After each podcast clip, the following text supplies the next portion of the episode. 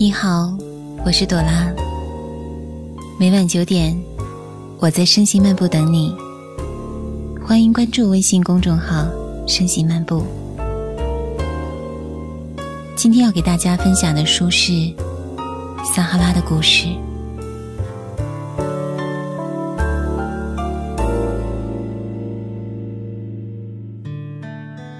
在提三毛，你会在第一时间想起什么？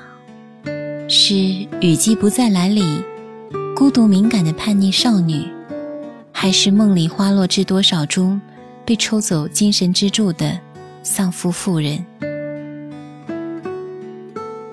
合上书本，我脑海中浮现的是漫天黄沙，呼吸中还散着一缕芬芳。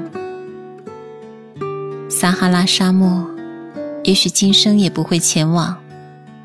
畏惧艰苦的自然环境是真，但更多还是担心骨感的现实破坏了三毛为我搭建的乌托邦。日子是真的苦，梦想又是真的甜。他说：“撒哈拉似是前世的故乡，那种非常人所能感知的召唤。”便是梦的缘起。他说：“撒哈拉有他的家和爱人，因着他的孤注一掷荷西无怨无悔，一路追随。”他说：“撒哈拉的一草一木、一人一物，都是他毕生珍爱的宝藏，叫他如何能离开？”他还说：“生命的过程。”无论是阳春白雪，还是青菜豆腐，都得尝尝滋味儿，才不枉来人生走一遭。他说过不计其数的经典语句，咋看之时是平凡，细嚼慢咽是真理。这样的凡胎肉体里，一定住着一个精灵的魂。从最初素手描摹的婚后日常。到细笔勾勒的大小人物，它让我知道什么叫爱情，也让我身临其境，领略新鲜又略显愚昧的风土人情。它带我走进真假难辨的沉重历史，也让我陷入沉思，目睹着民族独立、战争与和平的猛烈冲击。每一个从他笔端流淌的故事。总是轻而易举，就触碰到人心底最柔软的部分。乐他所乐，哀他所哀，痛他所痛，一世生人，十世悲欢。我喜欢古卡，那个十岁就出嫁的娃娃新娘，即便同大多撒哈拉维妇女一样，一生无法把握命运，活出自我。甚至不曾拥有理想，可眼中从未沾染丝毫杂质。对三毛，他给予最真诚的友谊；对世界，他抱以好奇又惶恐的矛盾心理；对幸福，他几乎不敢奢望；对时代洪流中的种种悲剧，他虽迷茫，却没有丢弃善良的本性。这样一株开在荒蛮大地的无名小花，其实也有它璀璨明媚的春天。我怜悯沙伦，那个对爱情一根筋到底的杂货店小哥，被女骗子卷走血汗钱后，依旧执迷不悟。石沉大海的信件，没能将他唤醒；突如其来的回信，却将他拉入另一个。昭然若揭的陷阱。沙伦努力工作，积极攒钱，惹了一身伤，仍在用精神鸦片麻痹自我。但三毛抑制不住的爆发，这个沉默蜷缩的身影，让我恍然察觉，他什么都懂，不过是选择逃避。文末，他选择消失，是幸福的重启，还是另一段悲剧的延续？谁知道呢？我敬重沙巴军曹，那个以德报怨的铮铮汉子，用一场死亡奏响生命的讴歌。十几年前，因种族分歧、利益冲突，撒哈拉威残忍地令他在一夜间失去所有战友与唯一的兄弟。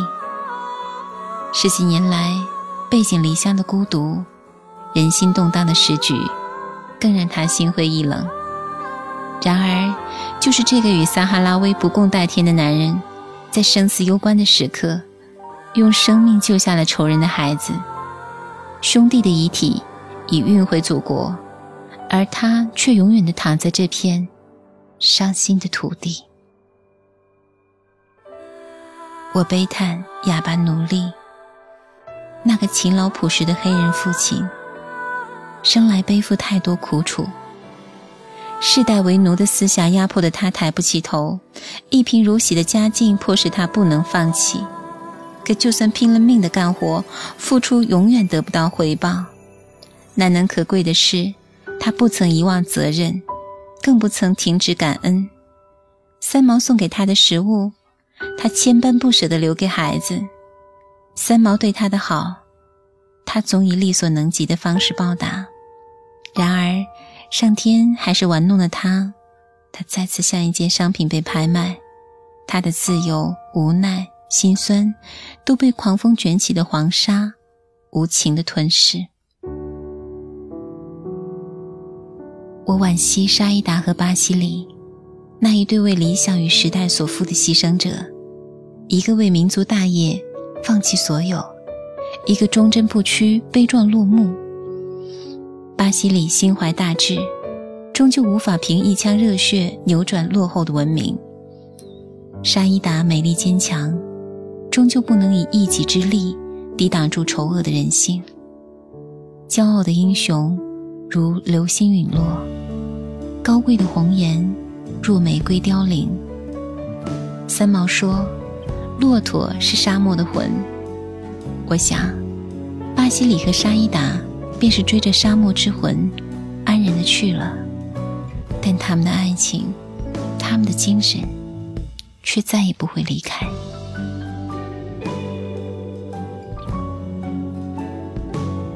这是三毛视野中的撒哈拉，也是三毛又爱又恨的天堂地。该是怎样的玲珑心思，才能在枯燥的沙漠生活里，细致的观察到这些不凡的生灵？该是怎样的浪漫情怀，才能在恶劣的生存环境下，冷静地思考出一段段极具哲理的感悟？三毛是一个奇人。一个永葆天真、不忘本心的奇人，他以清新素雅的文字为战马，奔走在红尘江湖；以至真至纯的性情为锋刃，割裂了七王痴癫。而作为读者的我们，时而忍俊不禁，时而泪流满面。所谓素不相识，却眷念不休的心灵交汇，莫过于此。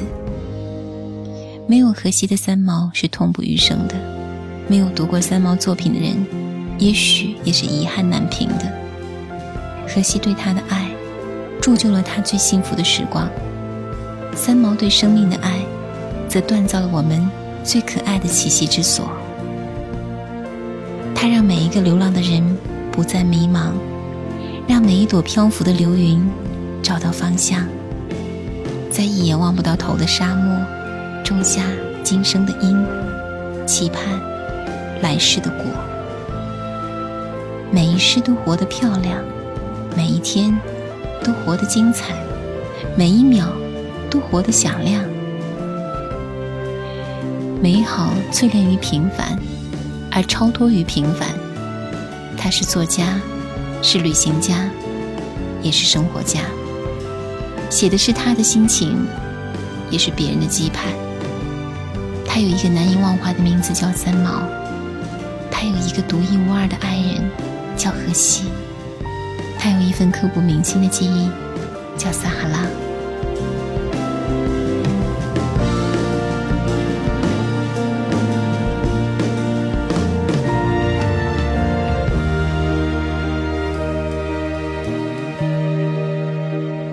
如果你喜欢我们节目的话，欢迎关注微信公众号“升级漫步”，提前收听更多节目。